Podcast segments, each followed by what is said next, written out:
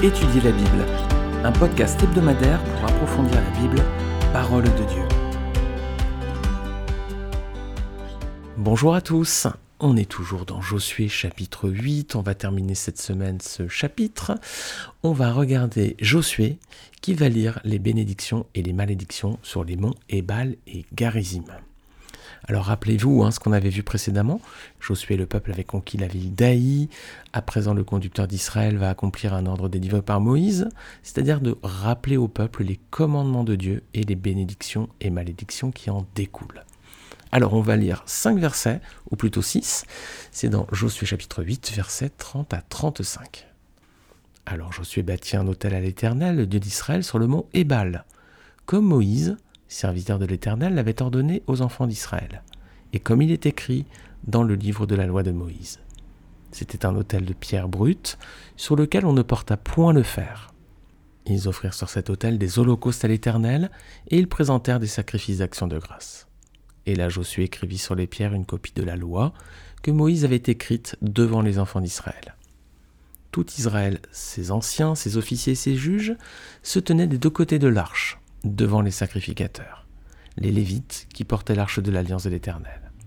Tout Israël, ses anciens, ses officiers ses juges, se tenaient des deux côtés de l'arche, devant les sacrificateurs, les Lévites, qui portaient l'arche de l'alliance de l'Éternel.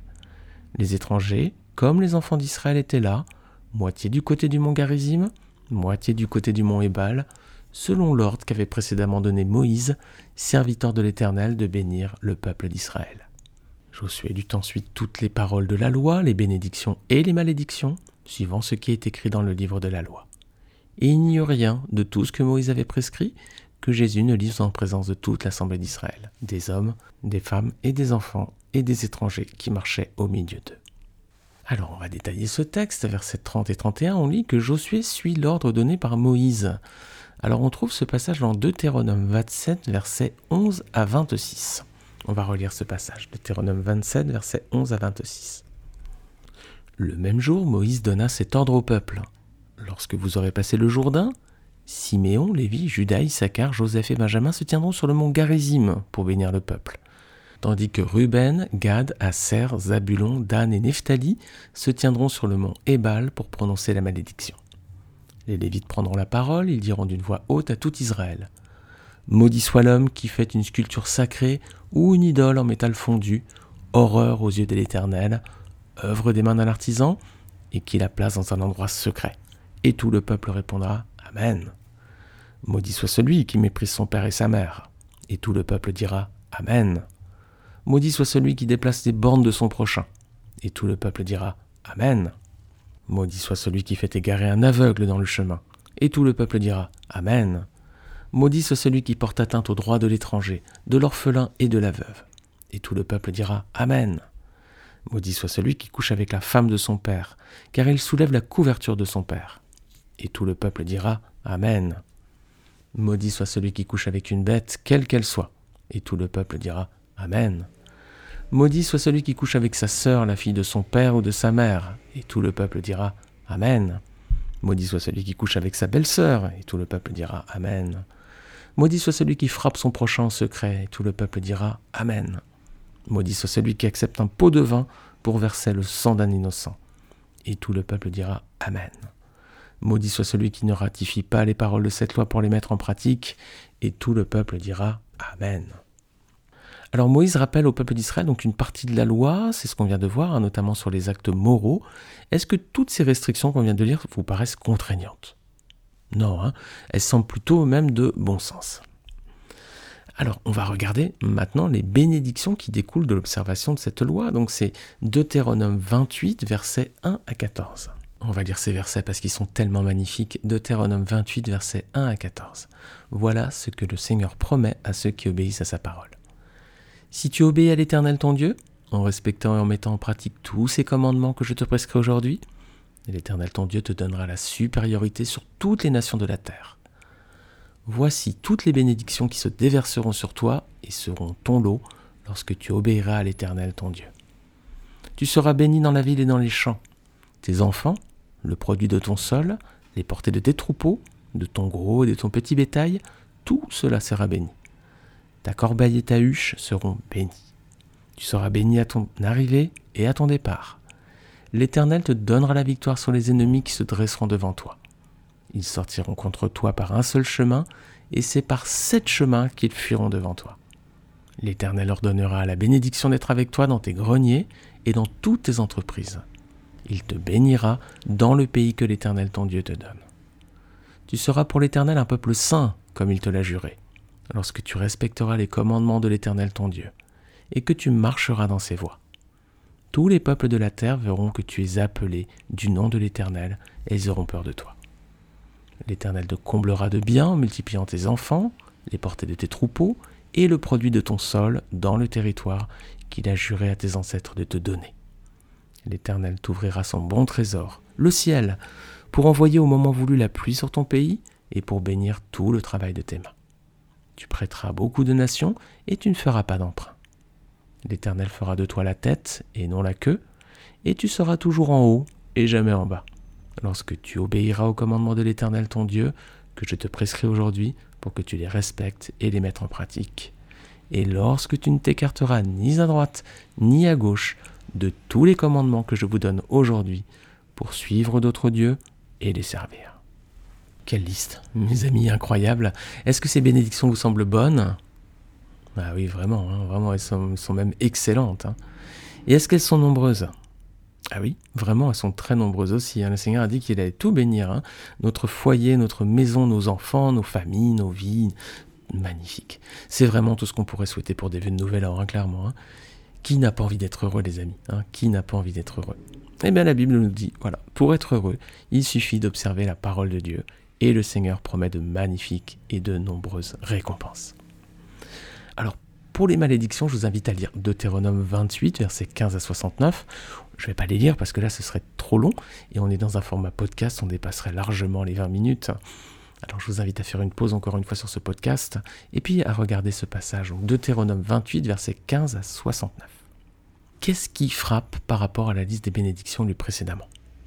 Bah, C'est que la liste des malédictions est bien plus grande. Hein. Les bénédictions, c'était 14 versets. Les malédictions, c'est 54 versets. Alors il y a une disproportion, hein, clairement. La liste des punitions est bien plus grande que la liste des récompenses. Alors est-ce que l'Éternel est trop dur selon vous?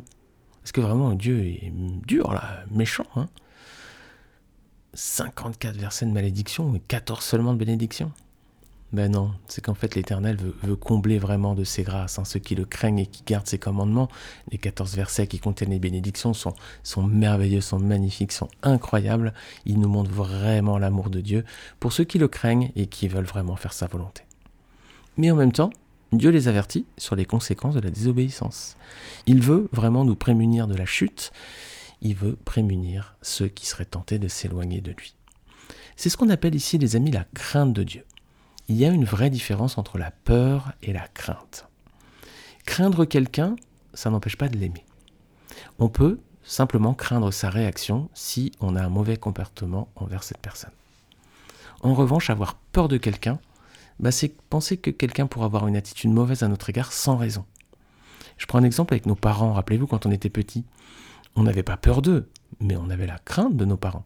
C'est pour ça qu'on ne faisait pas de bêtises. Enfin, du, moins en théorie, hein, moi j'en faisais, je ne sais pas vous.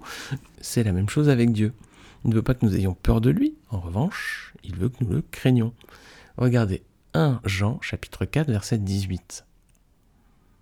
La crainte n'est pas dans l'amour, mais l'amour parfait bannit la crainte. Car la crainte suppose un châtiment, et celui qui craint n'est pas parfait dans l'amour.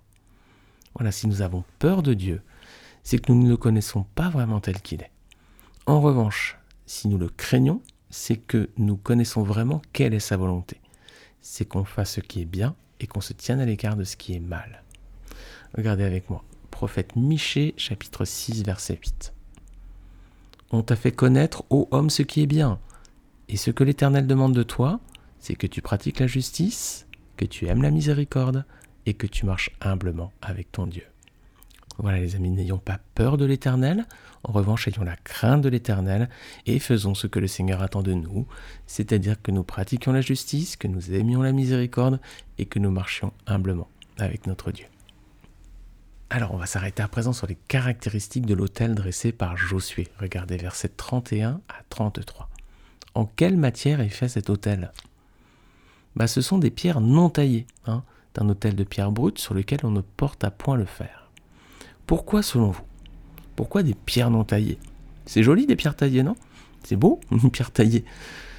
Une pierre brute, c'est voilà, c'est à l'état brut, c'est moins fin, c'est moins joli. Alors pourquoi est-ce que Dieu demande des pierres non taillées? Bah, Tout simplement, qui a créé les pierres brutes? C'est Dieu. Et qui a fait les pierres taillées? C'est l'homme. Alors qu'est-ce qu'on peut en conclure? C'est que si les pierres étaient taillées, bah, ce serait joli, c'est sûr, mais ça voudrait dire que les hommes auraient besoin d'ajouter leur ouvrage à cet autel. Or, on est sauvé par grâce et pas par les œuvres que nous pouvons faire. Regardez ce que dit Éphésiens chapitre 2 versets 8 et 9. Car c'est par la grâce que vous êtes sauvés, par le moyen de la foi. Et cela ne vient pas de vous, c'est le don de Dieu. Ce n'est point par les œuvres, afin que personne ne se glorifie. Voilà les amis, ce ne sont pas nos engagements dans les associations, l'argent que nous allons donner à l'Église, ou même le service que nous rendons dans l'Église qui va nous sauver. Hein non, c'est Dieu qui donne gratuitement le salut. Et cela passe par le moyen de la foi, de la foi au Fils de Dieu. C'est pas par les œuvres, c'est par la foi, et c'est la foi en Jésus-Christ.